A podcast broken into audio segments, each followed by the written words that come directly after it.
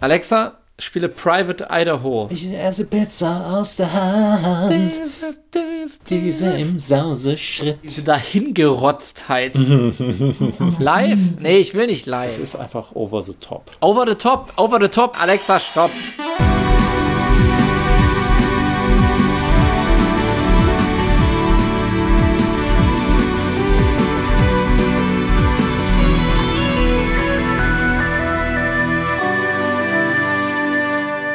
Und wir sind wieder da bei der dritten Folge des Boys of Summer Podcast. Mein Name ist Eckhard Maronde.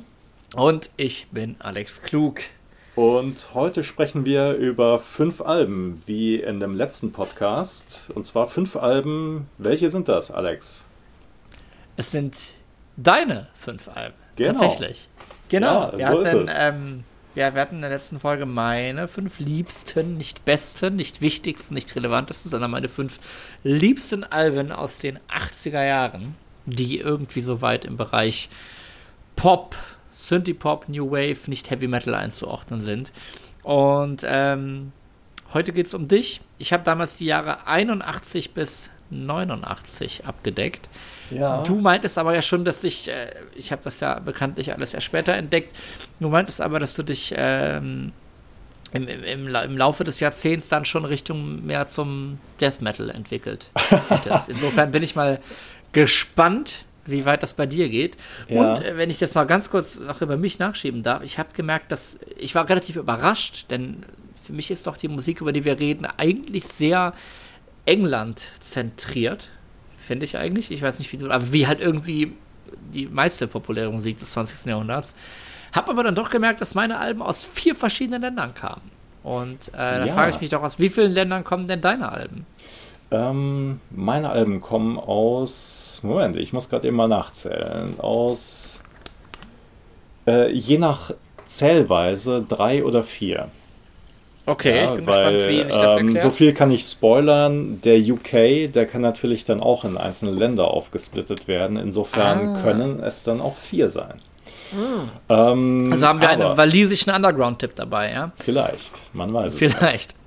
Äh, aber noch eine Sache zum Death Metal, der kam natürlich erst später. Also ähm, ich bin ja, wie gesagt, äh, Kind der 80er und habe dann halt so verschiedene Sachen mitgenommen, die mich interessiert haben. Also irgendwann schwand dann das Interesse an der äh, äh, aktuellen Popmusik und dann war es halt so im Freundeskreis, äh, dass wir andere Sachen gehört haben. Also mich hatte dann äh, zum Beispiel kanadischer Rock sehr interessiert, also ähm, quasi die, das Pendant, das kanadische Pendant zum Bon Jovi, das war nämlich die Gruppe Loverboy und dann auch Saga, die ja auch sehr populär in Deutschland waren.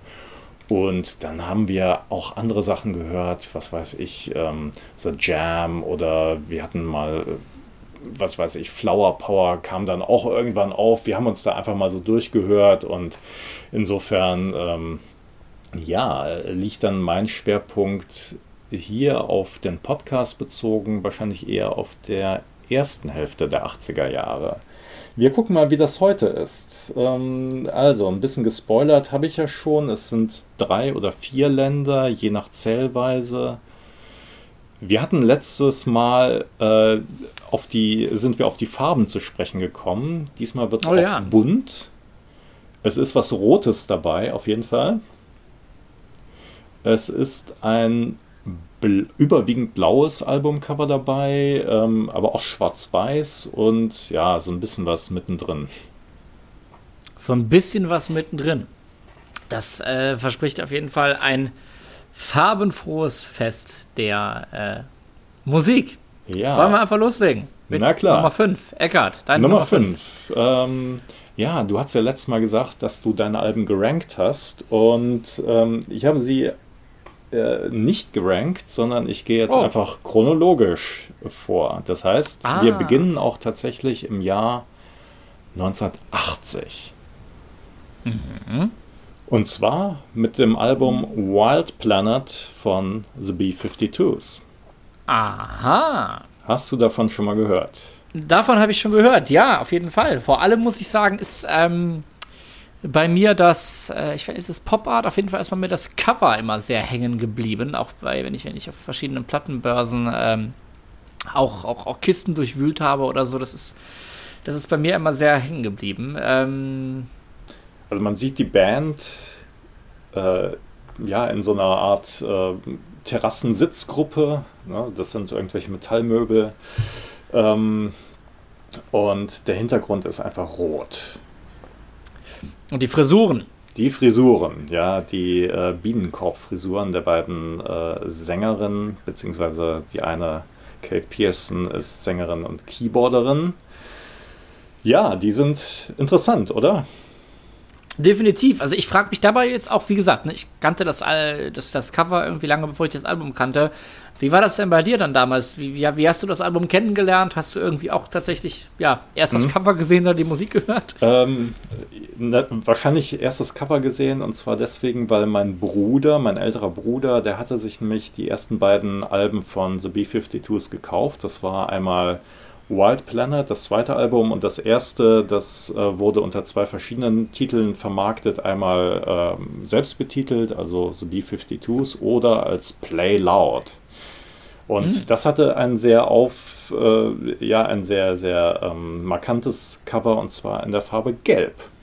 Das heißt, mhm. ähm, es war relativ ähnlich gestaltet, nur halt mit einem äh, leuchtend gelben Hintergrund. Und deswegen habe ich dann natürlich die Platten erst gesehen und dann gehört. Aber da mein Bruder die dann natürlich auch hat laufen lassen, habe ich die auch gehört. Und Aber hast du gefühlt alles gehört, was dein Bruder so da hatte? Oder hat dich dann schon irgendwie das Cover angefixt nee, und gedacht, ich, ich ah, habe natürlich alles gehört, weil ähm, dazu muss man sagen, wir hatten ähm, ja zu der Zeit Später war das dann anders. Zu der Zeit hatten wir einfach eine kleine in einer kleinen Wohnung gewohnt und wir hatten zu dritt uns, also ich habe zwei ältere Brüder, wir hatten zu dritt uns ein Zimmer geteilt. Ähm, das war natürlich schon kriminell und wir hatten einen Radiorekorder. Und mein Bruder hat wahrscheinlich bestimmt, was gehört wurde. Deswegen ging es gar nicht anders, dass ich dann eigene Sachen gehört habe, sondern äh, wir haben halt das gehört, was mein Bruder dann gehört hat. Aber der Vorteil ist, dass dir das dann auch gefallen hat, wie in diesem Fall jetzt. Natürlich, also das prägt dann auch einfach. Also das ist einfach so ein Album, das kenne ich seit, seit ich acht, neun Jahre alt bin, wahrscheinlich eher acht. Und ähm, ja, das vergisst man einfach nicht. Also ich kann eigentlich das Album durchdeklinieren und auch wenn es da natürlich unterschiedliche Meinungen gibt, aber für mich ist das Album einfach ähm, ja ein einziger Höhepunkt. Tatsächlich ist es ja so, die äh, B-52s haben ja danach in den nächsten Jahren auch äh, ziemlich rausgehauen, dann irgendwie 81, nächstes Album 82, 83 und so weiter. Aber so richtig jetzt auch kommerziell in Deutschland, wenn ich mir irgendwie so Chartplatzierungen angucke, kam es dann später. doch erst später, Ende, Ende 80er an. Ne? Ja. Genau, also äh, ja, das liegt vielleicht auch so ein bisschen am Stil, weil anfangs waren The B-52s wirklich sehr, ja, sehr punkig, sehr extrovertiert, sehr, sehr unkonventionell. Also nicht nur durch die Frisuren, sondern halt auch durch den Gesangsstil durch die Spielweise, ähm, zum Beispiel auf dem, er hatte auf dem ersten Album Ricky Wilson, der Gitarrist, ähm, er hatte sich die beiden mittleren Seiten seiner Gitarre einfach rausgeschraubt. Ja? Das heißt, er hat nur auf den unteren beiden und auf den oberen beiden Seiten gespielt und das war natürlich schon sehr, sehr speziell ähm, und ja, einfach auch nicht so massentauglich, auch wenn also sie, sie hatten einfach sehr viel Humor und ähm, als sie dann ähm, mit äh, Love Shack und Rome und so weiter dann einen großen Durchbruch hatte, ähm, das war dann natürlich auch nach dem äh, ja, tragischen Ereignis, dass nämlich äh, besagter Ricky Wilson ist 85 leider verstorben an einer damals, ja, man wusste noch nicht so viel über die Krankheit an AIDS. Und ähm, ja, das eigentlich erstaunlich, dass The B-52s dann trotzdem mit so einer partytauglichen Musik weitergemacht haben. Trotz dieses Verlustes. Aber ähm, Hörst du denn auf Wild Planet jetzt diesen, diesen, diesen Punk irgendwie auch noch raus? Also ich finde so diese, diese Herangehensweise, was du mit dem Rausschrauben meinst, ist natürlich schon super so, aber findest du das jetzt eher beim Debüt oder hörst du das auf Wild Planet ähm, noch raus? Wahrscheinlich ist das Debüt noch so ein bisschen unkonventioneller. Da hat man dann, ähm, ja, wenn man sich halt äh, Live-Videos aus der damaligen Zeit anguckt, dann war das schon, äh, ja, sehr, sehr, sehr punkig. Einfach sehr unkonventionell, sehr sehr verrückt. Ähm, und wahrscheinlich war dann das zweite Album schon so ein bisschen gemäßigter. Ähm, ist ja meistens so. Äh, eine Band geht dann das erste Mal ins Studio und dann, ähm, je nachdem, mit welchem Produzenten man dann arbeitet, dann äh, experimentiert man vielleicht oder geht da sehr unbedarft dran und beim zweiten Mal ist es, wird das dann schon so ein bisschen zur Routine. Andererseits. Sind dir denn die späteren, sind die späteren Alben dir denn jetzt dann im Vergleich schon zu ähm, formatig, glatt gebügelt? Ähm, oder? Nee, kann man auch nicht sagen, weil äh, die Band dann, also man muss dazu sagen, also die ersten beiden Alben, die sehe ich halt immer so als äh, Duo, als Tandem, als Doppel, wie auch immer. Wirkt ja auch optisch so, ne? Weil sie, genau, einmal optisch natürlich und weil sie B-52s auch ähm, wohl Songs noch zurückgehalten hatten beim Debüt, was sie dann, um dann halt quasi mit einem starken zweiten Album äh, noch weiter zu punkten. Und also sie haben dann bewusst möglicherweise starke Lieder. Es ist nicht so irgendwie, ah, wir müssen jetzt ganz schnell ein zweites Album hinkriegen, so, sondern ja, ja, sie du meinst, sie haben auch wirklich bewusst Hitpotenzial genug äh, Material auch. Und ja.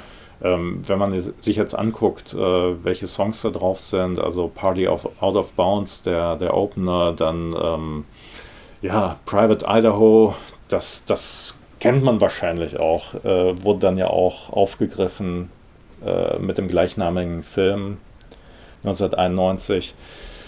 Ähm, was danach kam, äh, danach kam so ein, so ein kleiner Bruch. Ähm, äh, für das dritte Album hatten sie dann mit David Byrne von ähm, Talking, Heads, Talking Heads, den hatten sie dann als Pro Produzenten engagiert oder er wurde ihnen aufgedrückt oder wie auch immer. Und die Zusammenarbeit, die war wohl nicht so ganz einfach. Und letzten Endes ist dann aus dem geplanten Album dann auch nur eine EP geworden, Mesopotamia, die schon sehr anders klingt. Und für das dritte Album, Whammy, ähm, ja, da, da ist dann schon eine andere Herangehensweise. Also es wurde sehr viel programmiert, also das Schlagzeug, das kommt sehr viel aus dem Drumcomputer und es klingt einfach sehr, sehr anders und ist meiner Meinung nach auch ja, nicht ganz so durchgängig gut. Aber das heißt, dieses Album, du, du, sagst schon, wie gesagt, die späteren Sachen haben so auch ihren Reiz, aber das ist ja. für dich einfach auch ganz, ganz, ganz deutlicher Nostalgiefaktor irgendwie. Ja, so. natürlich. Du sagst, acht, neun Jahre klar. ist ja wirklich eine super frühe Erinnerung. Ganz klar. Ähm, Und was ich halt sehr schön finde, ist halt wirklich diese, diese Verrücktheit, die, die einfach noch zu hören ist. Also dieses Experimentieren mit, den, mit dem Gesang, natürlich mit so einem vielschichtigen Gesang. Das sind dann einmal Fred Schneider und dann die beiden Damen, äh, Cindy Wilson und äh, Kate Pearson, die dann quasi auch so einen Talk and Response äh, Gesang machen und äh, Sprechgesang und also es ist sehr unkonventionell alles. Was ist denn so der verrückteste Track auf dem Album? Was, ähm, was, jetzt grad, was du gerade beschreibst angeht. Ja, es gibt total viele. Also ähm, verrückt ist natürlich, man kann sich über die Texte auch ähm, auslassen oder über die diskutieren. Äh, man kann es auch sein lassen natürlich. Man kann, äh, ja, man kann sich die Musik anhören und sich einfach nur wundern, dass ein Track zum Beispiel Quiche Lorraine heißt. Ja, Was also, sich äh, auf einen Pudel bezieht, wie ich Richtig, genau. Das ist dann quasi noch der Kniff. Also es bezieht sich gar nicht auf eine Quiche Lorraine, sondern auf einen Pudel mit gleichem Namen. Ich bin auch sehr froh, dass du das ansprichst, denn ich wollte mich nicht mit der Aussprache von Kish blamieren gerade. Wahrscheinlich auf amerikanisch dann auch Quitchy. Quitchy Loram. Was ist denn dein Lieblingslied von dem Album? Ich würde sagen, ähm, von der Eingängigkeit ist es sicherlich Private Idaho. Und der Opener Party Out, Out of Bounds, der ist auch großartig natürlich. Dann gibt es halt ja, das Kontrastprogramm äh, Dirty Back Road, das ist dann halt, ähm, etwas, ja, ich würde jetzt nicht sagen getragener Song, also es ist schon so ein, ja, einfach nicht so, so, so ein treibendes, ein treibender Sound, äh, Song und zum Beispiel der Rausschmeißer 30, ähm, 53 äh, Miles West of Venus, ähm, das ist einfach so ein, so ein ja, etwas angespaceter Song. Also das ist schon sehr vielseitig, das kann man schon sagen. Devil in My Welche sollen wir unseren Zuhörern dann in die Playlist packen? Ich würde sagen Private Idaho, eindeutig. Dann hören wir, dann hören wir uns einmal zusammen Private Idaho von den B-52. Dann hören wir uns einmal Private Idaho von den B-52s vom Album Wild Planet an. Schaut mal vorbei, wir haben eine Spotify-Playlist zur Folge. Da hört da rein und kommt dann wieder zurück. Bis gleich. Ja, das war Private Idaho von den B-52s und ähm, jetzt, wo ich es dann nochmal gehört habe, ich habe das letztes Mal schon ständig irgendwie erwähnt, aber ich, man hört auch wieder diesen ähm, den Post-Punk irgendwie so raus, ne? Diese, diese sehr, ähm, sehr, sehr, sehr bassorientierte Spielweise irgendwie nochmal so. Es ist jetzt eine amerikanische Band. Aus Athens in Georgia. Jawohl. 76 äh, gegründet und ja, wie gesagt, äh, der große, große, große Durchbruch, der kam dann erst 87 oder 86, 87. Gleichwohl ist das Album jetzt hier aber entstanden auf den Bahamas. Und ich freue mich total, jetzt mal so eine richtig dumme Musikjournalistenfrage zu stellen, auch wenn du nicht der Künstler bist. Findest du, das hört man im Album an?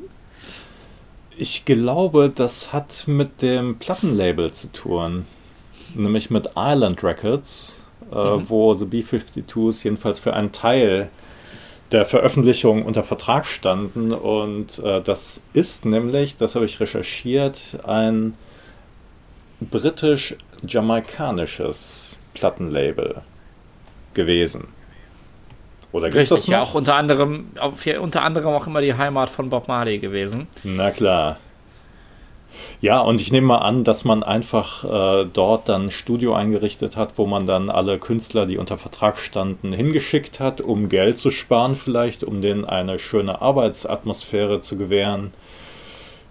Ich kann es nicht sagen, ehrlich gesagt. Aber man hört's, das war ja die Frage. Ähm, nein, man hört es im Album wahrscheinlich nicht an. Aber dann gucken wir nochmal, wie es mit dem nächsten Album aussieht. Es geht weiter in der Chronologie und zwar genau. ins Jahr ins Jahr, wir bleiben im Jahr 1980. Hm. Und zwar ist meine Nummer 4, beziehungsweise in der Chronologie, das ist das Album Ideal der Gruppe Ideal. Damit sind wir in Deutschland angekommen. Genau. Das heißt, wir sind jetzt schon beim zweiten Land. Das heißt, wir hatten, äh, gut, wir hatten dann damals die, die, die Musik aus Amerika und England, aber auch in Deutschland hat sich was getan in den genau. 80ern. Ähm, also Ideal sind natürlich auch ja, im weitesten Sinne äh, Post-Punk, das kann man schon sagen. Also natürlich gab es die Punkmusik und damit natürlich auch die Idee, dass man von diesem Bombast der 70er Jahre weggeht. Äh, wir erinnern uns, ähm, es wurde ja alles in den 70er Jahren, die Rockmusik, die wurde immer aufgeblasener und immer bombastischer, die Live-Produktionen wurden immer aufwendiger. Ja, ideal. Äh, eigentlich eine junge Band, die sich erst im Frühjahr 1980 zusammengeschlossen hatte und dann im November 1980 das Debütalbum, das konnte man damals übrigens schon sagen, das Debütalbum veröffentlichten. Das heißt, also sie haben in wenigen Monaten dann die äh, Songs für das Debütalbum geschrieben und äh, dann halt auch eingespielt und Ganz interessant ist natürlich, dass sie äh, erste größere Aufmerksamkeit einmal durch eine Single hatten, nämlich Wir stehen auf Berlin, was dann ja später der Opener dieses Albums ist, und dann aber auch ein Konzert von der britischen Rockband Barclay James Harvest, äh, die in Berlin aufgetreten sind vor äh, verbürgten oder nicht verbürgten 150.000 Zuschauern. Und da spielten Ideal dann im Vorprogramm. Und das heißt, es war natürlich so das erste große Publikum, nicht nur größer, sondern richtig große Publikum, das dann Ideal ähm, auch sah. Da frage ich mich halt, ist dann nicht irgendwie ein gewisser Durchbruch auch vorprogrammiert? Also ich finde das äh, öfter mal musikhistorisch, zum Beispiel ja. ähm, bei, der, bei, der, bei dem Progressive Rock fährt dann King Crimson, die irgendwie auch ein paar Monate nach Gründung im Vorprogramm der Rolling Stones vor einer mhm. sechsstelligen äh, Zahl Leute auftreten sind. Und ich höre einfach, wie, wie passiert denn sowas irgendwie? Wie, wie, wie schaff, also was waren das denn für Zeiten, dass du eine Band gründen konntest und dann, dann standest du eine Woche später, also nicht eine Woche, ne, aber und plötzlich spielst du da im Vorprogramm vor 150.000 Leuten. Das ist doch, also so werden doch Stars gemacht, oder? Ja, kann man sagen, natürlich. Ähm, wobei das ne, auch nicht von ungefähr kommt. Also wer, wer weiß. Also heute würde man natürlich sagen, ja, wir haben hier eine Tour und wir buchen dann mal so lokale Opener dazu da würde man heute wahrscheinlich sagen, so, ja, lokale Opener, meine Güte, es gibt so viele, es gibt so viele Bands, da sind lokale Opener eher mal, naja, so laufen unter ferner Liefen oder ich gehe mir mal ein Bier holen oder ich komme doch ein bisschen später zum Konzert. Ach, es ging schon um 18 Uhr los, das wusste ich gar nicht. ja, ja. genau. Und ja, da, aber ich nehme mal an, wenn man dann halt damals irgendwie so ein Freiluftkonzert hatte, ich weiß gar nicht, ob es jetzt kostenlos war oder nicht, und äh, Barclay James Harvest spielen, ja, dann musste man wahrscheinlich auch früh genug da sein und dann äh, kam man gar nicht umhin, auch ideal zu sehen. Klar. Und bei Ideal muss man natürlich auch sagen, dass die Band äh, einfach so gut war, dass äh, das völlig verdient war. Und dann, nach dem Auftritt, ging es durch die Decke. Ging es durch die Decke, genau. Dann wurde das Album eingespielt und äh, veröffentlicht. Äh, ironischerweise fand sich dann aber erstmal niemand oder keine Plattenfirma, die das Album veröffentlichen wollte. Und es erschien dann auf dem Label des deutschen Elektromusikers Klaus Schulze. Ja, und ähm, mein Bruder wiederum, so bin ich zu Ideal gekommen, natürlich mein älterer Bruder, er hatte das Album. Der hat sie alle bekommen. groß gemacht. Äh, genau, jedenfalls bei mir. Und er hatte irgendwann zu Weihnachten, glaube ich, das Album bekommen. Und das äh, Schöne war, dass die Erstauflage auf 45 abgespielt wurde. Also ne, wir stellen uns vor, halt so ein Vinyl Üblicherweise werden die bei 33 ein Drittel Umdrehungen pro Minute abgespielt und die Platte aber nicht, sondern auf 45. Man versprach sich, glaube ich, einen besseren Klang. Wie auch immer, der Klang das ist. Das wiederum bedeutet aber ja dann, es war ja, es war ja jetzt kein, es war, es war ja nur eine Platte und nicht zwei drin. Das heißt, das Album war ja auch dann nicht besonders lang, vermutlich. Ähm, richtig, weil wenn es schnell abgespielt wird, dann äh, verkürzt es natürlich auch die mögliche Spielzeit. Also es war nicht sonderlich lang, ich könnte jetzt nicht sagen, wie lang, aber es waren jetzt ähm, äh, ja auf der A-Seite waren jetzt ja, es waren insgesamt zehn Songs äh, zwischen zwei Minuten ungefähr und immerhin fünfeinhalb Minuten. Also Telepathie. Punk halt, ja. Ähm, war jetzt halt so ein, so ein äh, ja, mysteriöser Track, wie auch immer. Auf jeden Fall. Und bei Tele äh, Telepathie ist ja dann auch der erste Song, wo eben nicht mehr Frontsängerin Annette Humpe singt. Genau, also bei, bei Berlin zum Beispiel, äh, ich komme gleich darauf, bei Berlin hatten wir dann natürlich den Männerchor, also äh, einmal Annette Humpe, die dann halt äh, in ihrer schnoddrigen Art dann so einen wirklich brillanten Text auch gesungen hat und dann gab es immer diesen Männerchor, ich fühle mich gut, wir stehen auf Berlin und so weiter. Und bei Telepathie war das der Bassist ähm, Ernst Uli Deuker.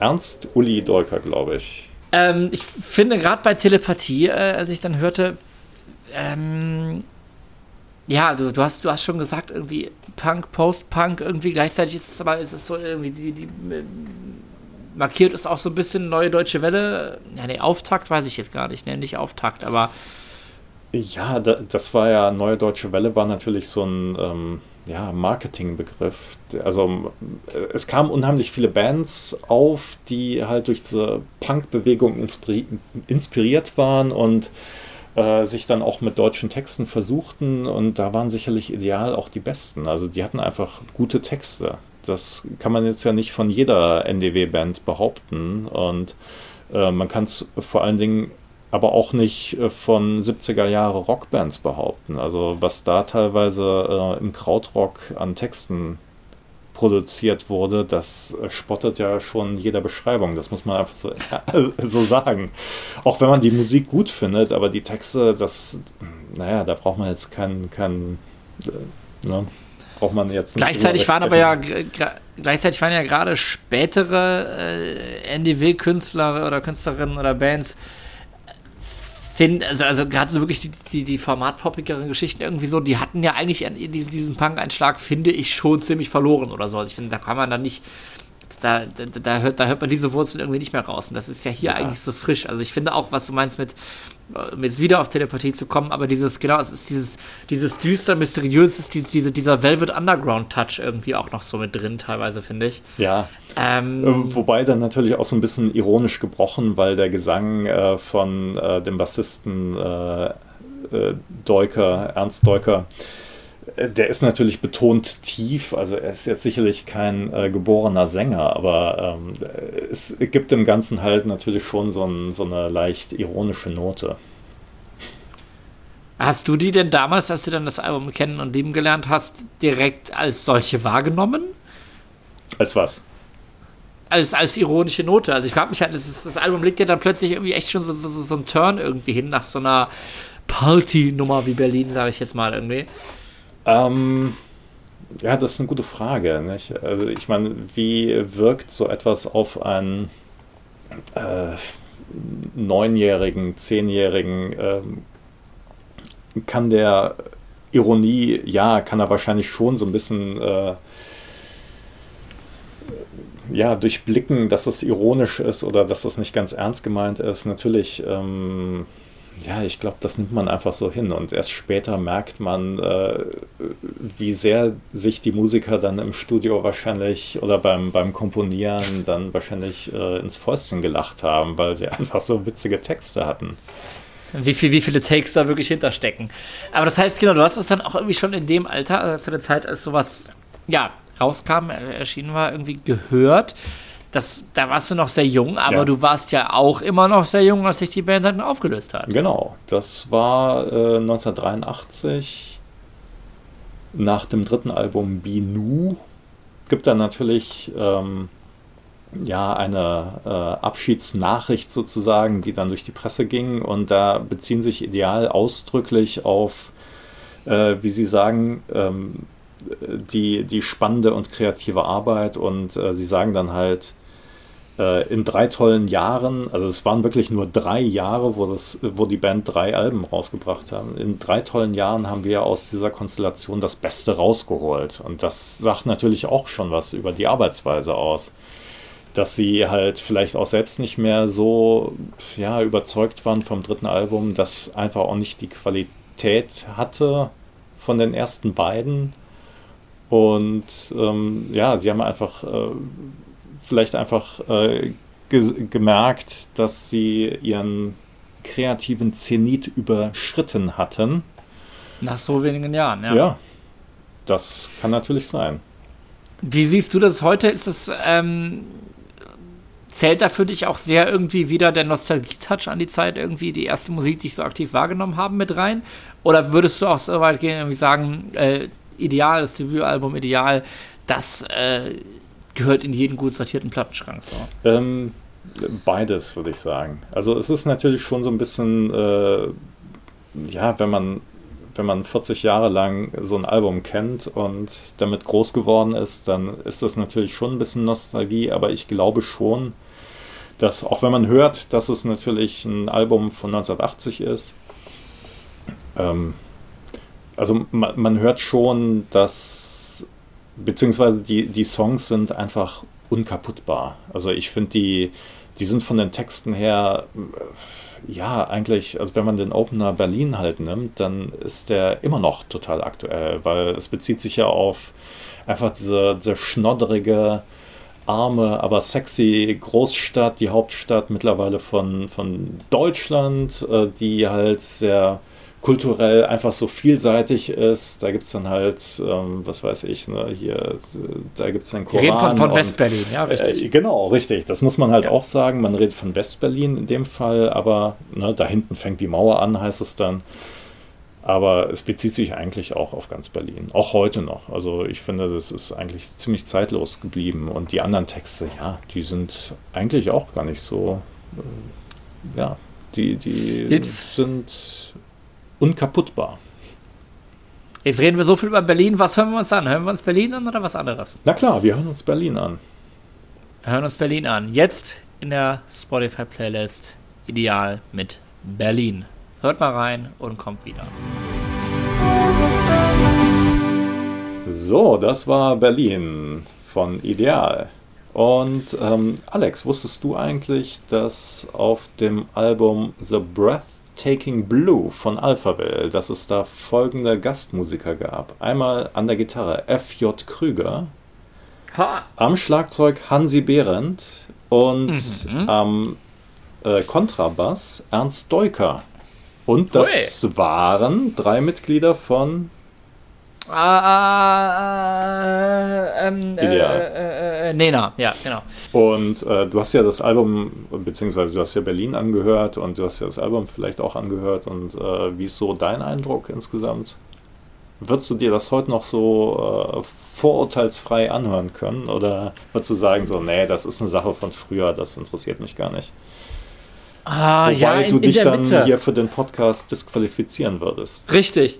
Nein, ich, ich, ich, höre, ich höre halt auch seine Wichtigkeit einfach raus. Ich bin eigentlich dagegen und ich kann mich aber auch nicht mal davon freimachen, dass man Sachen irgendwie nur hört, weil sie wichtig und einflussreich oder so irgendwie waren. Aber nein, ich, ich, kann, das schon, ich kann das schon nachvollziehen und vor allem finde ich, hört man wirklich viel von dem, klar, auch von so Sachen, die irgendwie Nena fabriziert hat oder haben, ähm, Später, ja. raus. Genau.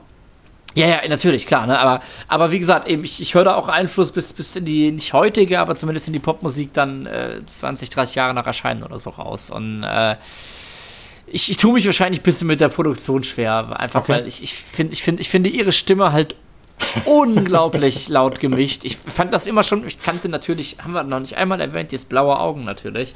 Na klar. Äh, war mir natürlich auch jeher geläufig und das war für mich immer klar, die Stimme blieb hängen, aber das war für mich immer der Haupteindruck dieses Liedes, das ist einfach unglaublich laut so, ne? Aber nein, ich finde, ich finde, es hat, genau, genau, schrill, hat aber, es hat für mich immer so ein bisschen, es hat einfach auch diesen, diesen, diesen Anarcho-Charme. Ähm, Genau, also man hat dann Annette Humpe, die im Vordergrund dann halt äh, ihre, also ne, schnoddrigen, also mit ihrer schnoddrigen Art und so singt und dann hat man immer diesen Männerchor, äh, also das ist ja wirklich so auf die Spitze getrieben. Also dieser Männerchor, wo man auch wirklich ja. jede Stimme auch auseinanderhalten kann, das muss man auch dazu sagen. Also man kann genau hören, wo dann jetzt FJ Krüger, der Gitarrist, singt und wo dann Uli Deuker singt und so weiter.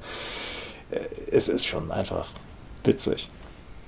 Aber Annette Humpe war ja dann auch wieder zu meiner Zeit in den 2000ern äh, aktiv und zwar als Teil des Duos Ich und Ich. Mhm. Hast du denn davon irgend, also ich glaube, man kann das ja nicht nicht mitbekommen, das war ja wirklich gerade im Radio omnipräsent. So hast du denn das irgendwie ja, ja, ja, also mitgekriegt. Wann ist dir das so klar Fall. geworden, dass das die von Ideal ist? Ja, ja, klar, natürlich. Ähm, wobei ich jetzt allerdings auch kein, kein, kein Lied äh, aktiv Vom singen selben könnte. Stern. Mhm. So soll es bleiben. Sagt ihr? Äh, seinem Stern? Nein. Keine Folge ohne dich hier singen. Echt nicht? Aber du, äh, Radio so, du bist vom selben Stern. Nein. Ich kann deinen Herzschlag. Krass, okay, ja. Ich weiß nicht, ob ich dich beneiden soll.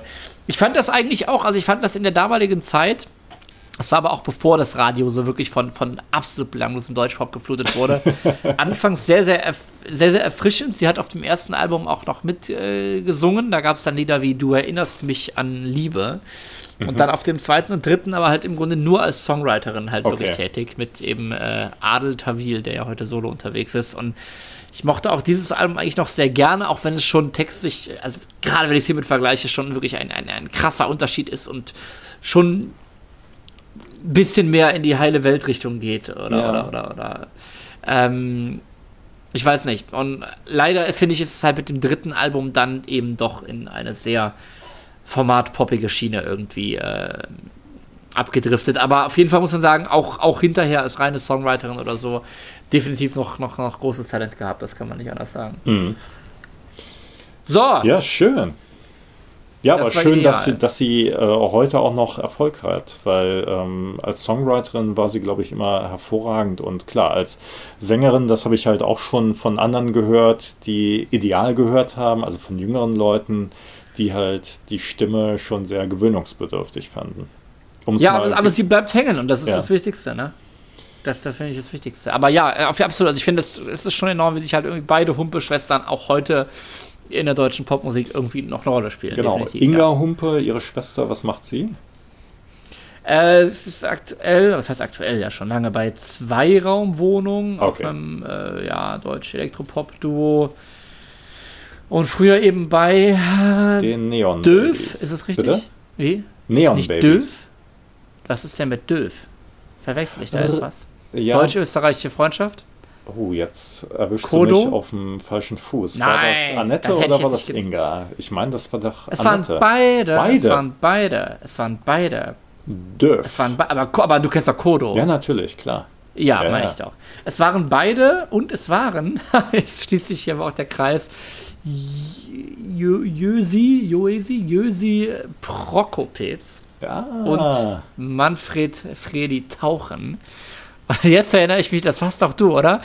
Du hast mir nochmal, als ich auf Facebook ein Bild vom Watzmann gepostet habe, dieses absolut fantastische Der Berg ruft oder der, der Watzmann der ruft Watzmann Album runtergepostet. Ja. Der Watzmann ruft. Boah, das war auch, das war für mich aber auch nochmal, ist es 80er doch bestimmt, ne? Ja, ich Das war sagen, aber auch ja. nochmal so ein Schlüsselerlebnis, das zu hören. Irre. Das war ja dann von denen und, und, und Wolfgang Ambros noch. Ne? Genau. Ne? Ist das richtig? Ja. Wahnsinn. Ja. Ähm, da war ich auch wirklich irgendwann kurz davor. Es, es, war, es war wirklich auch so an der Grenze, eigentlich ja auch wie jetzt Döf irgendwie, so von, von viel zu Gaga drüber, aber auch irgendwie ne, sehr, sehr österreichisch und so. Und, und, und irgendwie cool oder so. Boah, vielleicht muss ich mir nochmal der Watzmann ruft anhören. Wahnsinn. Ja, naja, die, die vier, die vier bilden auf jeden Fall Döf. Sprich, da war Annette Humpe auch noch aktiv zusammen. Okay mit ihrer Schwester. Und ich diese, diese, diese, diese das war, ach, guck mal, das war aber direkt jetzt, jetzt das war 83, hier wieder mal, während ja. wir reden, das war 83, das war ja, ja, dann im Grunde direkt danach, ja. Ja, damals ging es Schlag auf Schlag. Ne? Also auf jeden Fall. Ideal haben sich aufgelöst, beziehungsweise wollten Touren, Tour wurde abgesagt, sie haben sich aufgelöst, äh, traurig natürlich. Äh, dann kam Döf äh, schon wieder mit den Humpes und ja. Ja, Alles, ich meine, dann kam halt auch schon Modern Talking, das ist einfach so, ja. Äh, das hat zum Glück noch ein bisschen gedauert. Und das ist auch nicht Annette Schuld, das muss man zugeben. Was heißt denn ein bisschen gedauert? 84 halt. Ein Jahr später. Ja, ja, ja. Da so, wir merken, Ewigkeiten der, zwischen. Wir merken, der Klug driftet wieder ab Richtung Modern Talking. Eckart, wir machen weiter mit deinem dritten Album, bitte. Ja, und jetzt sind wir im, äh, in einem weiteren Land gelandet, und zwar in Schottland. Hui! Ja, welche Band ist es? Es, ist, es sind die Simple Minds tatsächlich. Mhm. Und jetzt wird vielleicht jeder erwarten, ach, Simple Minds natürlich der große Erfolg Street Fighting Years. Nein. Ich gehe Nein. weiter zurück in der Zeit. Und zwar ins Jahr 1982 zum Album New Gold Dream 81, 82, 83, 84. So der vollständige Titel des Albums. Was für ein Titel? Ich wollte es gerade sagen. Ja. Was steckt denn dahinter? Ach, ähm. Es geht ja schon in die Zukunft teilweise. Es auch. geht das in Album die Zukunft. Ist von, ist von 82. Ähm, ich kann es dir ehrlich gesagt gar nicht sagen. Ich sehe gerade, du guckst mich, du guckst mich ein bisschen verzweifelt an. äh, nein, es, es war auch einfach Frage. so. Man muss ja auch nicht, man muss ja auch nicht irgendwie, jeder, wie du auch schon eben bei den Texten meinst, man muss ja auch nicht allem eine Bedeutung zumessen. Ähm, Erzähl. Was ist deine Geschichte zu dem Album? Ähm, also Simple Minds, äh, ne, da kann man ja zustehen, wie man möchte. Also sie gibt es ja immer noch und äh, sie machen immer noch äh, Musik, die man jetzt gut finden kann oder nicht. Und ich bin eigentlich äh, zu Simple Minds wie viele andere gekommen durch die äh, Single Don't You Forget About Me. Die war ein großer Hit natürlich und war Teil des Soundtracks zum Film The Breakfast Club. Mhm. Und äh, das war eigentlich so der durch, durch Durchbruch für die Simple Minds. Und danach kam das Album, da hatten wir ja auch schon mal drüber gesprochen. Du hast die steile These vertreten, dass äh, ja eigentlich. Steile These, steile These. äh, das darauffolgende Album, also nach dem großen Hit, dann immer erfolgreicher wird. Das heißt, bei Auf jeden, weil das alle vorbestellen. Eckart genau. im Jahr 1985 äh, zu Weihnachten lag dann die, das Album Once Upon a Time von den Simple Minds unterm Tannenbaum. Und das habe ich mir gewünscht und das äh, hätte sich eigentlich auch qualifiziert hier für diese Liste, für meine Liste. Äh, ich habe mich dann den Simple Minds eigentlich äh, gegen die Zeit, äh, gegen den Zeitstrahl genähert. Und zwar dann habe ich halt die älteren Sachen äh, ja, weiterentdeckt. Das heißt also. Aber dein Einstieg war schon Sparkle in the Rain.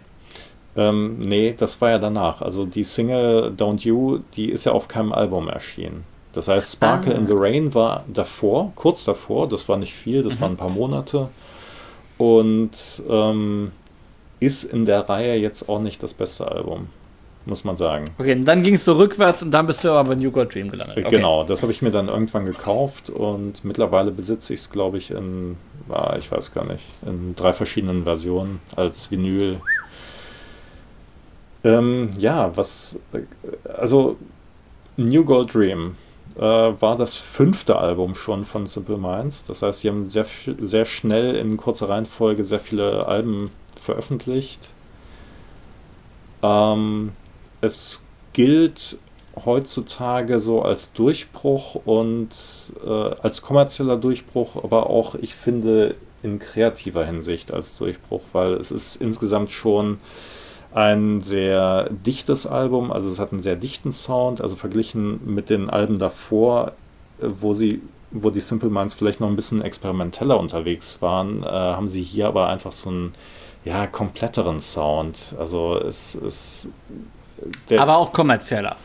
Es ist in gewisser Weise vielleicht auch kommerzieller, aber ähm, ich habe mich da mal jetzt so, so ein bisschen nochmal durch das Internet geklickt. Ähm, auf YouTube findet man dann natürlich auch das Album und was die Leute kommentieren, die das Album halt damals vielleicht schon abgefeiert haben, äh, ist halt, dass sich äh, viele an das Album erinnern.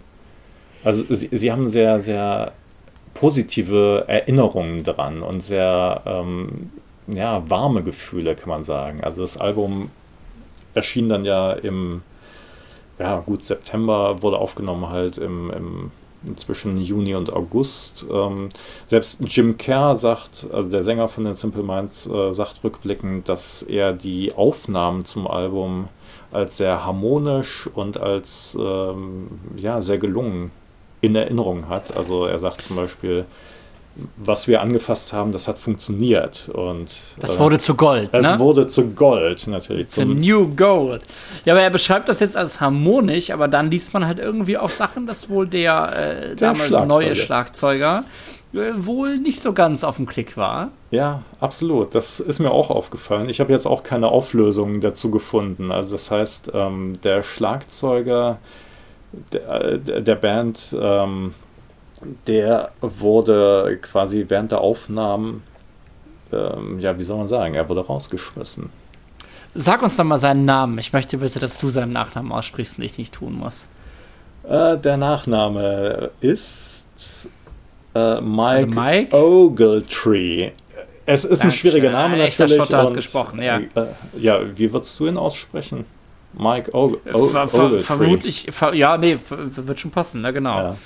Der war der plötzlich äh, war er nicht mehr zu hören, oder?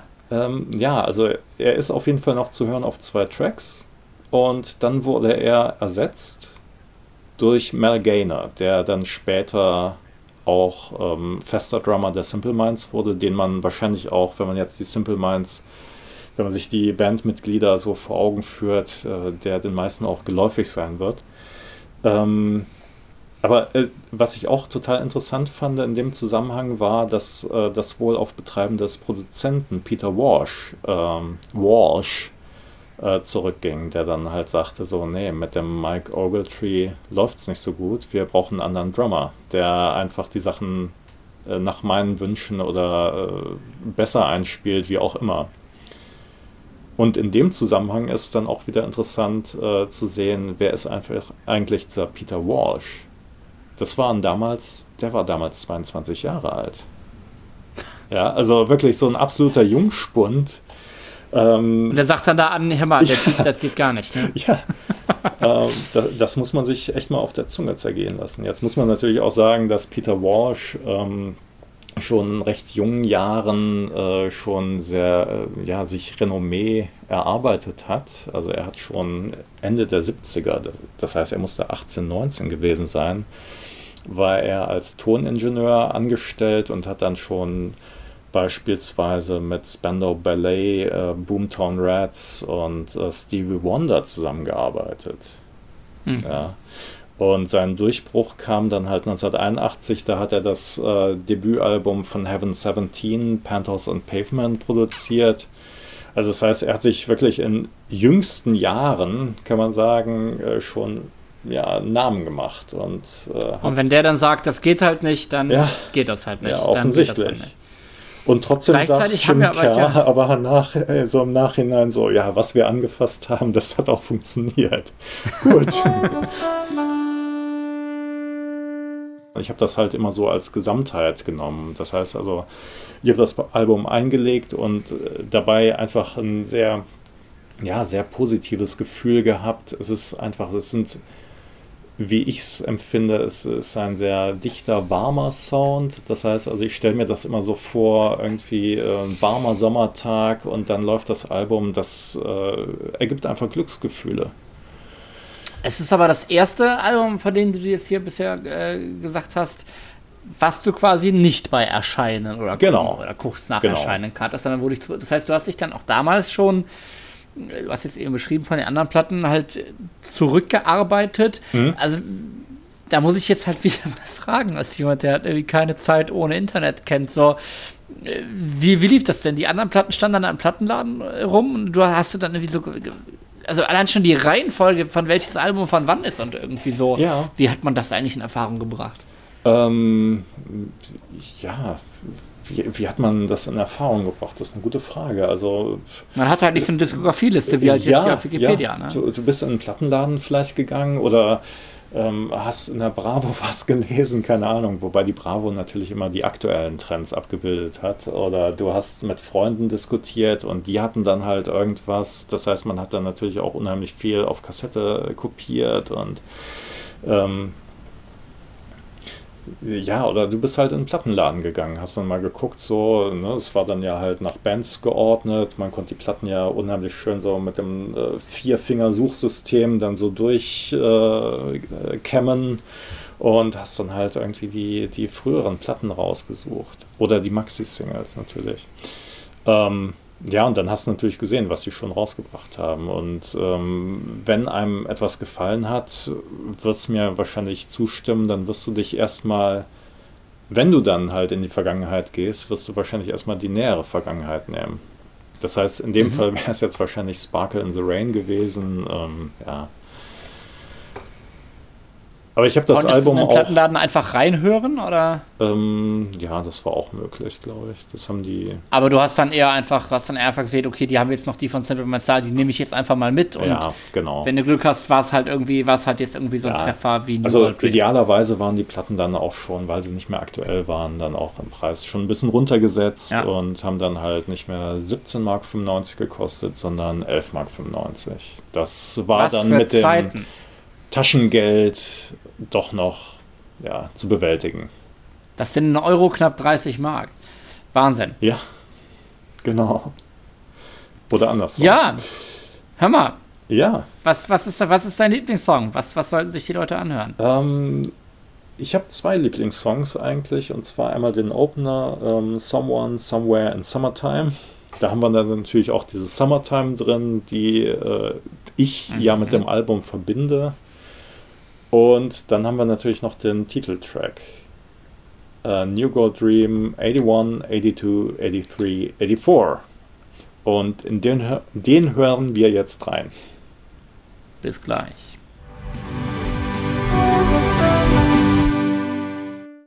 So, das war New Gold Dream von den Simple Minds.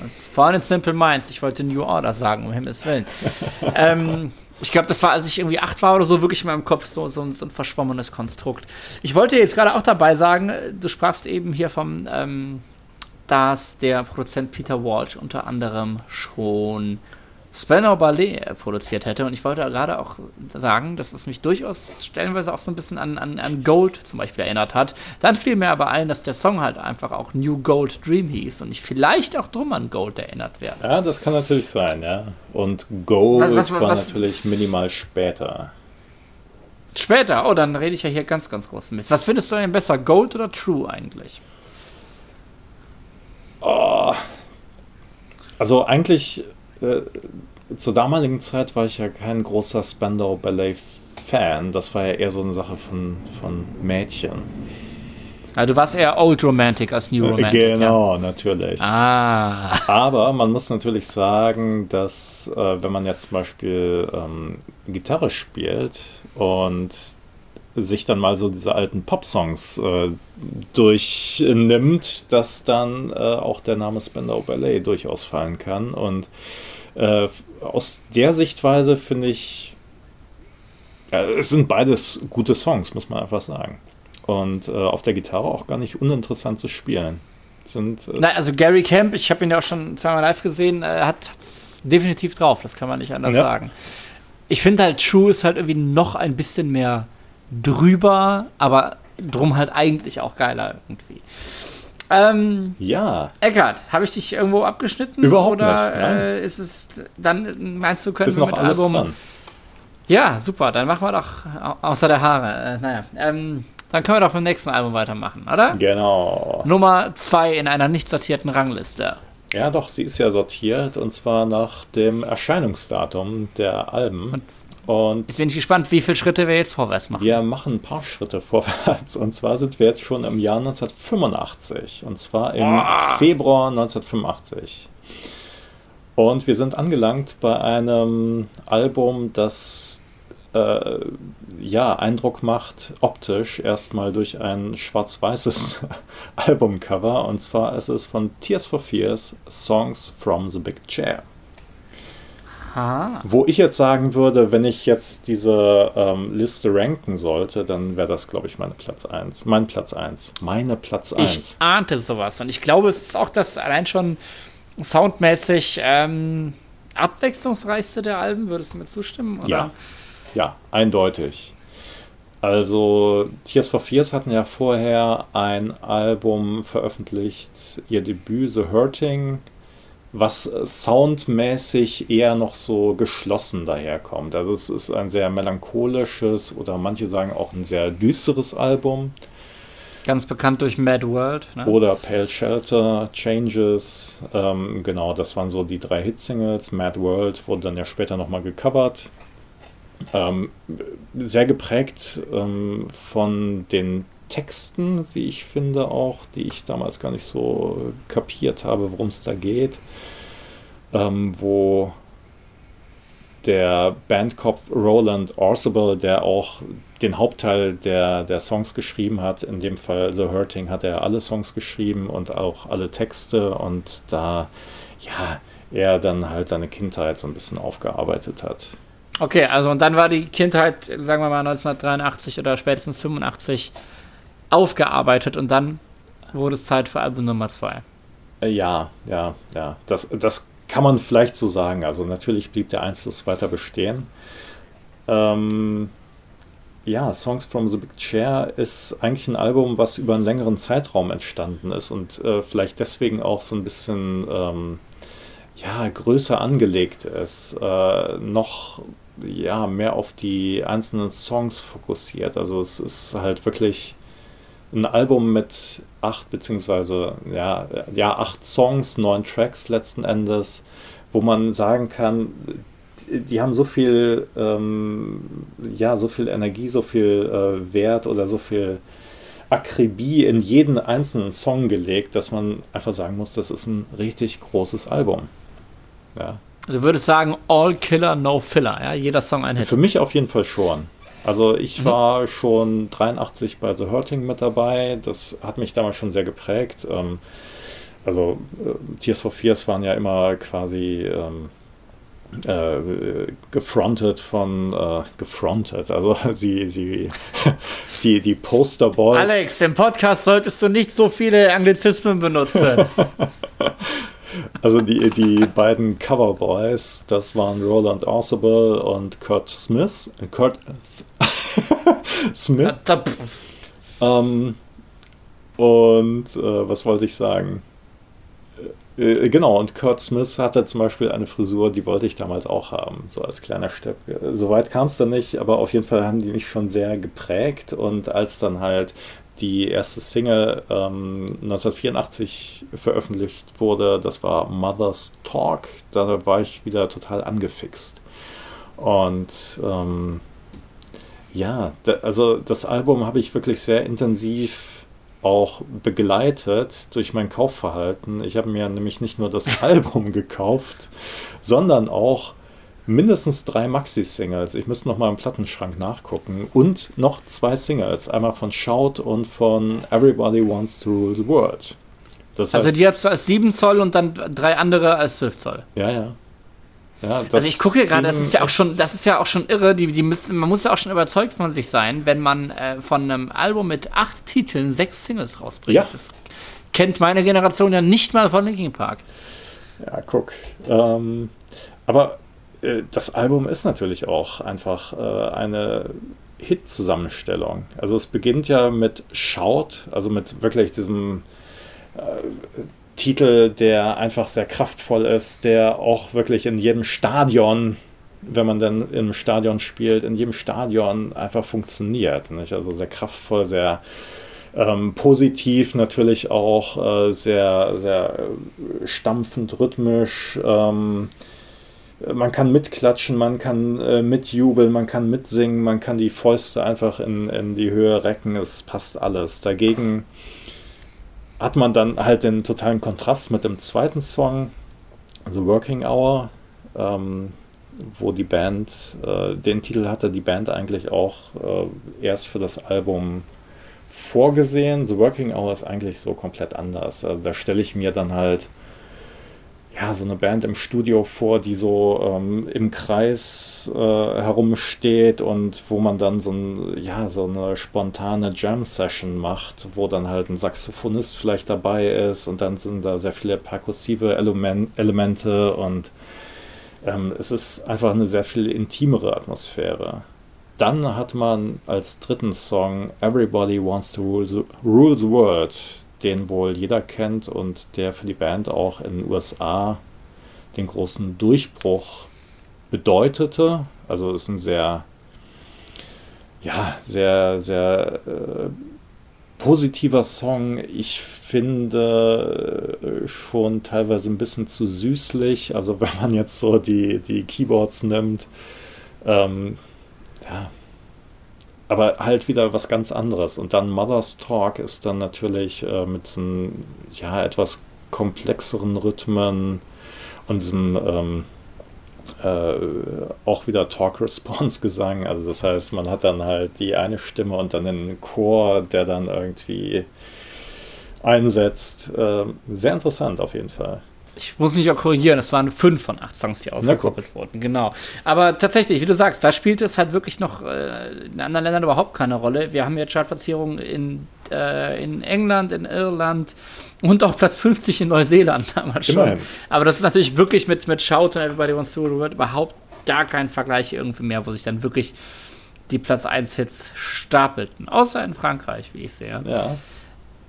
Ähm, glaubst du, glaubst du, for Fears wussten schon, ja, keine Ahnung, jetzt schon bevor Schaut irgendwo auf Platz 1 gegangen ist, das, das, das, ist, das ist jetzt unser Album? Oder also das, äh, erstmal ist Top das Debüt eindeutig, aber auch irgendwie. Glaubst ich du, so einer Band schon, ist dann ja. schon klar, das ist das wichtigste Album unserer Karriere? Äh, ich, ich glaube schon, ja, eindeutig. Also, ähm, ich meine, das geht natürlich auch so ein bisschen äh, auch schon aus der Studiozeit hervor. Also das heißt, ähm, jede Plattenfirma, die ordentlich rechnet, die macht das ja so, die guckt sich den Erfolg der Band an und berechnet dann daraus quasi das Studiobudget für das nächste Album. Und wenn die Band dann natürlich monatelang im Studio verbringen kann, dann äh, hat man natürlich auch, oder hatte man damals auf jeden Fall mehr Möglichkeiten, damit auch zu reüssieren letzten Endes. Ähm, und ähm, es wird jetzt in der Retroperspektive auch gesagt, dass ähm, der Produzent, das war Chris Hughes, ähm, dass der das Album auch einfach ein bisschen größer machen möchte. Einfach äh, ne, ja, noch mehr rausholen wollte. Einfach ähm, mit seinen Mitteln, als Produzent dann natürlich. Ich, also schon auch Richtung, Richtung Bombast mehr, oder? Ja, also ja, Bombast in der, der Hinsicht natürlich, das Schaut äh, einfach in jedem Stadion funktioniert und spätestens als Everybody Wants to Rule the World dann nach Veröffentlichung des Albums dann als Single erschien und dann wirklich äh, durch die De Decke ging, ja, das, das war dann, glaube ich, schon äh, einfach ein sicheres Zeichen dafür, dass es so war, ja. Also wie gesagt, das Album ist halt sehr, sehr vielseitig und ähm, es ist auch sehr experimentell natürlich. Also auf der zweiten Seite zum Beispiel das abschließende Listen mit den Vokalarrangements, das ist ja sehr ungewöhnlich einfach. Wir haben da eine ähm, ja, Operngesang und äh, ja, sehr, sehr rhythmischen Gesang von Roland Orsable. Ja, und wir haben natürlich, das darf man auch nicht vergessen, äh, mein absoluter Lieblingssong von dem Album ist Head Over Heels. Hm. Ein, wirklich äh, wurde auch als Single dann äh, veröffentlicht. Es gibt auch ein schönes Video dazu. Es ist einfach auch so ein, äh, ja, so ein sehr melodischer Song, der einfach ja, eingängig ist, der gute Laune und einfach ein gutes Gefühl macht. Ist mein absoluter Lieblingssong. Wie stehst du zum letzten Song Listen? Das ist tatsächlich einer, abgesehen von, ab, abseits der Singles, die ich vorher kannte, äh, der für mich damals immer am meisten hängen geblieben ist, weil er wirklich auch sehr meine, man ist ja auch so ein bisschen gefangen in diesem Loop am Ende irgendwie genau, so ein ja.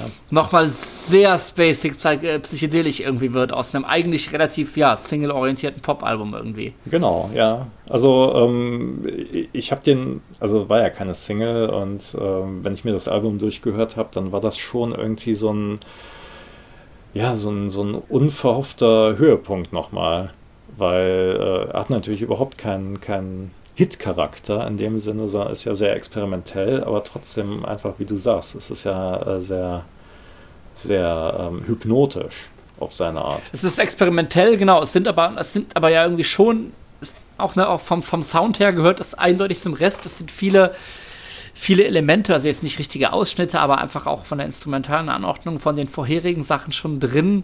Und ähm, ja, es, ist, es ermöglicht einem wirklich da mal, es, ist, es endet halt nicht so on a high note, so auf einem, ne, auf, auf, mhm. mit dem großen Knall irgendwie so, sondern man, man kann sich wirklich nochmal so, so rausträumen irgendwie so, sag ja, genau, ich mal, aus dieser ja. Welt, ne?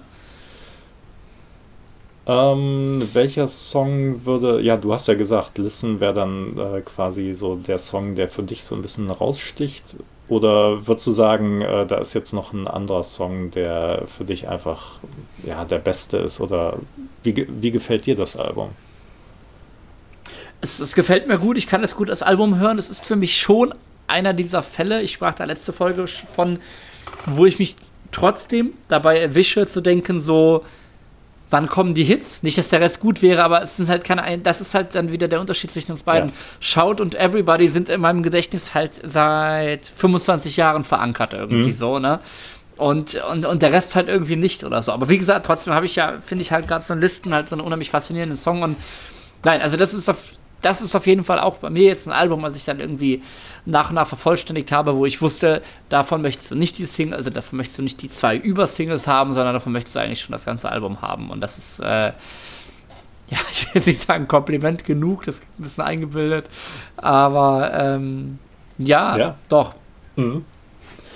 Ja, und ich finde auch hier tatsächlich die, die Tracks mit äh, die Tracks mit Saxophon recht angenehm. Also, es ist ja auch gar nicht, ich finde es jetzt nicht so überpräsent, aber ne, es ist auch nicht so dieses. Ah, okay, ja. Man hat, man hat, man hat, jetzt, man hat jetzt nicht so diese, diese Careless Whisper-Momente, sag ich mal, irgendwie so, ne, wo es. Äh, was ja auch manchmal ganz schön sein kann. Und äh, ja, da habe ich dann jetzt auch gemerkt, dass die eingespielt wurden von Mel Collins, der damals auch sehr viele als Session-Musiker unterwegs war, aber auch damals schon, jetzt seit vielen Jahren wieder Mitglied bei meiner geliebten Band King Crimson ist tatsächlich. Mhm. Aber auch so sich von 10cc über, über Clapton bis, bis äh, Go West und Rolling Stones und alles durchgespielt hat. Ja. So, ne? Das äh, ja, nur ähm, am Rande.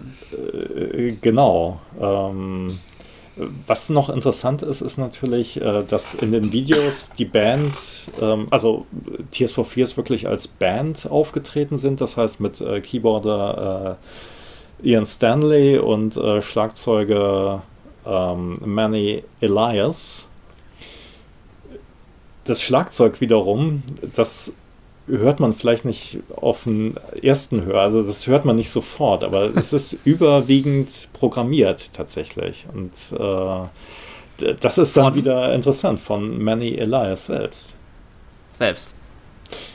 Also wäre also kein, kein hungriger Produzent im Hintergrund, der sagt, ja, oder vielleicht. den drehen wir ganz leise und programmieren drüber. Nee, das, das auf gar keinen Fall. Aber ähm, ja, das, das cool.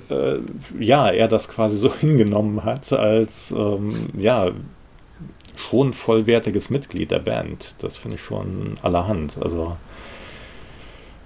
Wobei dann natürlich äh, Tears for Fears sind nach dem Album dann getourt und dann ähm, ja, ging das halt auch so ein bisschen auseinander. Also das heißt, Manny Elias ist dann, glaube ich, 86 aus der Band ausgeschieden und ähm, Ian Stanley ist dann im Vorfeld zur Produktion zum äh, dritten Album Sowing the Seeds of Love ähm, ausgeschieden auch.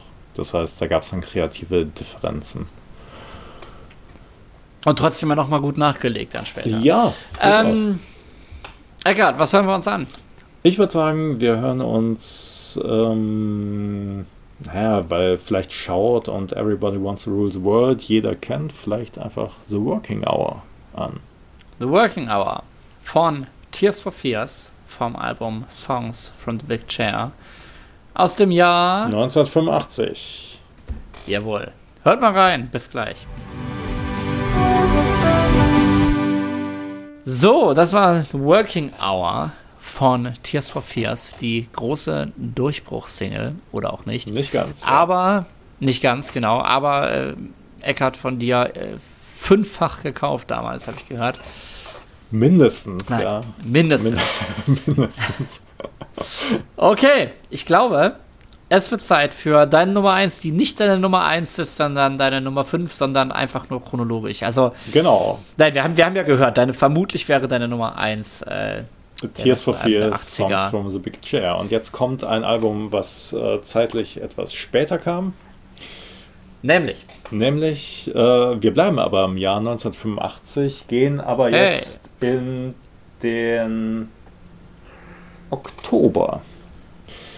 Und hm. zwar ist es das Album How to Be a Zillionaire von ABC. Und hei, hei. ja, ähm, was soll man sagen? Äh, manche werden sich jetzt vielleicht wundern, weil ABC äh, zwei Alben vorher mit dem Debüt eigentlich sehr viel ja, ja, einmal größeren Erfolg hatten und äh, viele würden auch sagen, das ist das bessere Album. Warum denke ich aber, dass How to Be a Zillionaire, ja, bitte, du hebst die Hand.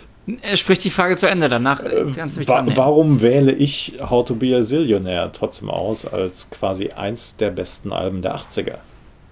Weil es dich zum Zillionär gemacht hat.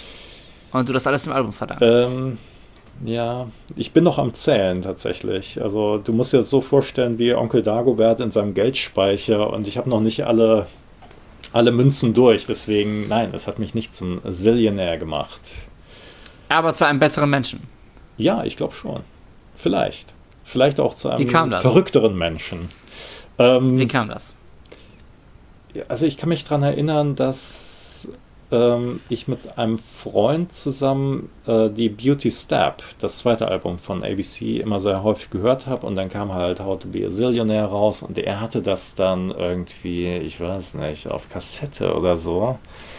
Das heißt, wir haben das eine Zeit lang, 1985, 86 dann offensichtlich auch ähm, immer gehört. Also wir haben es wirklich häufig gehört zusammen. Und ähm, es ist einfach, ähm, es ist einfach over the top.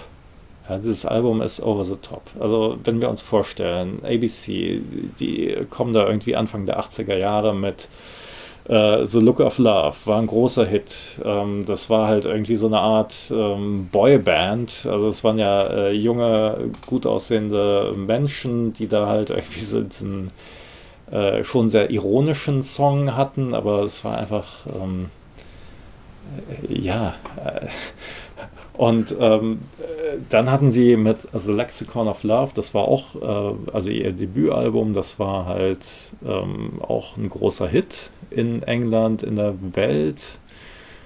Und dann hatten sie mit ihrem zweiten Album, Beauty Step, eigentlich alles falsch gemacht, weil das war ein kommerzieller Flop. Das war, es brach stilistisch hatte halt, war weniger als auf Formalismen bedacht und du hattest dann halt häufiger eine verzerrte Gitarre drin, du hattest einfach auch nicht so diese Übersongs da und ähm, irgendwie gab es dann auch eine sehr große Fluktuation der Mitglieder. Und dann sind wir jetzt beim dritten Album angelangt und da machen ABC eigentlich alles anders. Und zwar. Was kommerziell aber ja nochmal schlechter abgeschnitten hat als Beauty Steps. Ähm, ja. Ja, obwohl es eigentlich einige, ja, einige ist vielleicht zu viel gesagt, aber Fear of the World, ähm, ja, Binir Me war noch ein kleinerer Hit. Ja, und ABC haben halt ähm, auch konzeptionell alles anders gemacht. Also sie traten dann als vierköpfige Band auf, was aber völliger Käse ist, weil eigentlich vom Original-Line-Up waren dann nur noch Martin Fry und Mark White übrig. Martin Fry der Sänger, Mark White der Gitarrist. Äh, auf How to Be a Zillionaire ist allerdings keine einzige Gitarre zu hören, beziehungsweise, ja, doch, doch, es gibt ein paar Gitarrenspuren, aber eigentlich spielt Mark White nur noch Keyboard. Die anderen beiden Mitglieder, das waren einmal äh, Fiona Russell Powell, die sich hier Eden nennt, und David Yarritu, der eigentlich nur auf A to Z zu hören ist. Also hier steht einmal Spoken Voice und bei ihr steht Record Scratching. Also ja. eine ganz klassische Viererbesetzung. Ja. Ganz klar, genau. Also sie ist auch zu hören bei A, beim Track A to Z mit einer Unzüchtigkeit, die äh, auch teilweise auf den Alben rausgeschnitten wurde. Ich gebe das jetzt da mal kannst nicht. Du uns aber jetzt nicht so. Nein, nein. Da kannst ich, du, das ist aber doch jetzt sie, eine äh, Unzüchtigkeit. Die Leute hauen doch jetzt ab, weil sie googeln. Wirklich, sie googeln jetzt. Also ich äh, verrate ich einfach, sie äh, sagt, I want you to kiss my. Und jetzt kann man natürlich äh, jedes mögliche Körperteil da einführen. Ein, einfügen. Einführen. Einführen. Oh. My name is Martin Fry. Ähm, also das heißt, sie sind, äh, sie, sie treten quasi als fiktionale Band auf, sehr comichaft überzeichnet. Ähm, in den Videos äh, treten sie dann mit irgendwelchen Fantasieinstrumenten auf und es ist einfach so over the top, dass man es äh, entweder total hasst oder einfach großartig findet. Und ich finde es halt großartig. Es ist ein wunderbares, ja, Album mit tollen Melodien, mit tollen Songs. Man kann drauf tanzen. Es ist sehr tanz, also man kann sehr gut drauf tanzen. Ähm, es ist äh, ja unkonventionell. Es ist einfach völlig überzeichnet. Ich finde, es ist auch soundmäßig schon sehr weit äh, ja, fortgeschritten. Wir sprachen ja jetzt in, ich glaube, in beiden letzten Folgen halt schon öfter über das äh, uns sehr faszinierende Electric Café Technopop-Album von Kraftwerk. Und ja. ich muss sagen, diese, die, diese, diese Form von, von Bessen oder von nochmal noch mal auf die Spitze getriebener Tightness irgendwie so, ähm, hat mich hier auch schon sehr daran erinnert. Ich muss auch gestehen, ich habe die die äh, Deluxe Edition gehört und irgendwann nur noch die Instrumentals aus Versehen. Jetzt, also so Beispiel so, so, so, so ein Tower of London, Fear, of the, Fear for the World.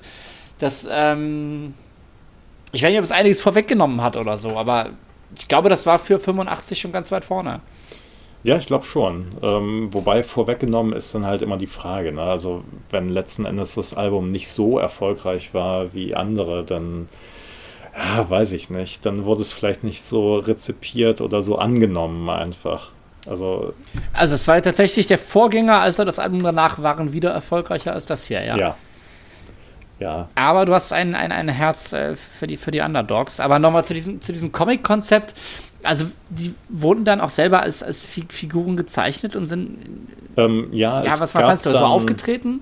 Es gab dann ein Video und zwar zu How to Be a Millionaire, wo sie ähm, als Comicfiguren tatsächlich auch auftraten. Und ähm, ein Video, Binirmi, das ist halt, da, da treten sie dann halt äh, als richtige Musiker auf. Da hat dann aber, ja, sie haben dann äh, so völlig fantasiemäßig überzeichnete Kostüme an und äh, Mark White, der ehemalige Gitarrist, jetzt Keyboarder, der hat dann einfach ähm, ja, das hat mich damals halt sehr fasziniert. Er hatte einfach nur so eine Locke stehen. Ähm, die hat er sich mit, äh, ich weiß nicht, zurückgegelt oder einbetoniert oder wie auch immer. Ja, Aber das, das, Album war nicht einflussreich genug, dass dann plötzlich die halbe Jugend mit dieser Locke rumlief. Nein, nein. Ich nein. hätte es auch ausprobiert, wenn meine Haare das hergegeben hätten, aber ähm, ich, ich hatte einfach nicht den Betonmischer dann vor der Tür stehen. Aber glaubst du, dieses, dieses, dieses Comic-Konzept, äh, keine Ahnung, man kann, man kann jetzt versuchen, das irgendwie krampfhaft in Relation zum, zum vergleichsweisen Flop des Albums irgendwie zu setzen, aber äh, glaubst du, die Welt war da damals einfach für so ein Konzept mal nicht so richtig bereit oder?